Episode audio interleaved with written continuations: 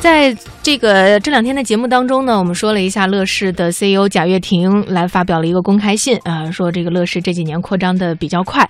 要说前两天十号是乐视集团成立十二周年的日子，不过乐视的这个生日可能过得有些闹心，因为这几天呢，有关乐视集团资金链出现问题、被供应商拒绝供货的传言一直不断。那受此影响，乐视网的股价也是连遭重挫，短短几天市值蒸发超百亿，直到八号的时候才止跌回升。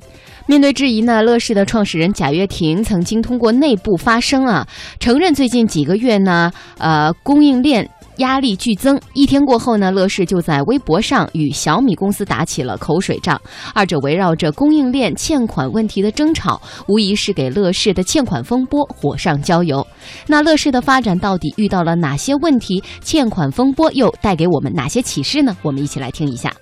七号下午。乐视生态微博突然发布一条疑似小米董事长雷军的微信对话截图，图片显示，头像为雷军的人在聊天中称，乐视欠款总额达到一百五十亿元以上，很快就会有供应商开始起诉。虽然没有说明图片的来源和真实性，但乐视在微博中的表态却措辞强硬，称乐视强从未垮，并提醒说做人要积德。随即，小米方面进行反驳，希望乐视正视欠款行为，不要用卑劣手段转移视线。而对于雷军微信对话截图的真实性，小米公关总监刘飞予以否认。就是我现在还不能说是他们自导自演的，反正这个图肯定是 P 的，我现在还不敢确认是谁在做的，因为我没调查，我也没有发言权，就我不知道他怎么会老把这种 PS 图往外到处发。而就在昨天。三六零公司董事长周鸿祎也发微博称，对于故意抹黑乐视的行为感到很卑鄙。口水仗是越来越热闹，究竟谁是始作俑者，依旧扑朔迷离。而人们更关心的是，乐视的资金链到底有没有出现问题？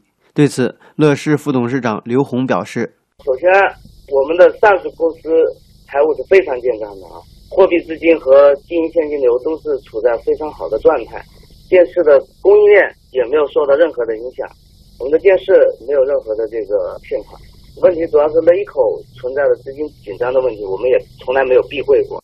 按照刘红的说法，乐视的确在个别业务领域出现了资金紧张的情况，而之前乐视创始人贾跃亭在内部信中也对公司资金与组织压力日益凸显的问题做出了反思。近几年，乐视通过跨界扩张。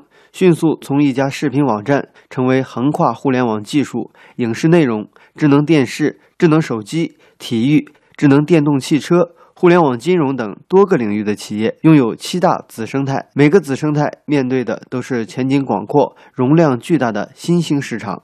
但贾跃亭承认，在战略与业绩突飞猛进的同时，乐视也出现了节奏失衡的问题。第一个是我们的战略实施的节奏对失衡了。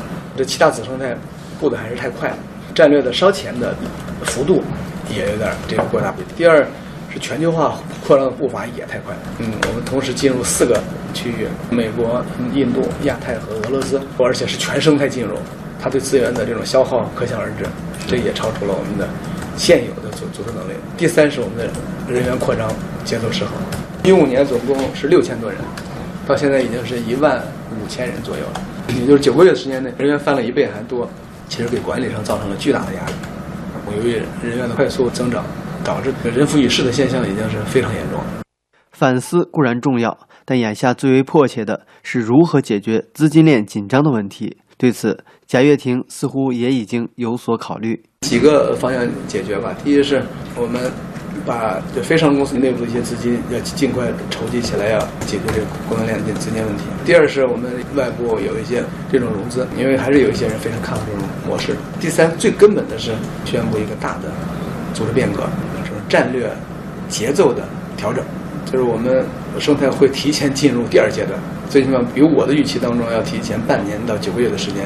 乐视副董事长刘宏进一步指出，进入第二阶段。就是结束此前烧钱扩张的状态，将已有市场做深做透。第一呢，也不会放弃现有的业务，而是呢聚焦现在的七大子生态，阶段性的聚焦美国和中国这个区域的这个市场。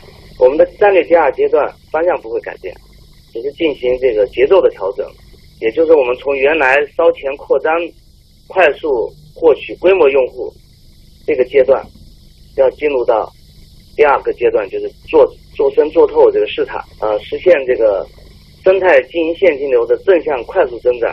在资本寒冬中，乐视能否顺利越过这道坎儿还不得而知。互联网专家鲁振旺表示，互联网公司在发展中如何做到张弛有度，进行稳定的扩张，这应该是乐视的这次遭遇带给我们的思考。大家还是要注意，就是什么叫过度扩张？就是你失去控制和平衡的时候，就是过度扩张。你不可能市场上有什么热点你就进入它，市场都是变化的。它热的时候，你可能融资也相对比较容易，但是它很快这个就过去了，它就变成一个正常的生意行为。你必须要自己去赚钱来保持这个业务的正常的一个运营。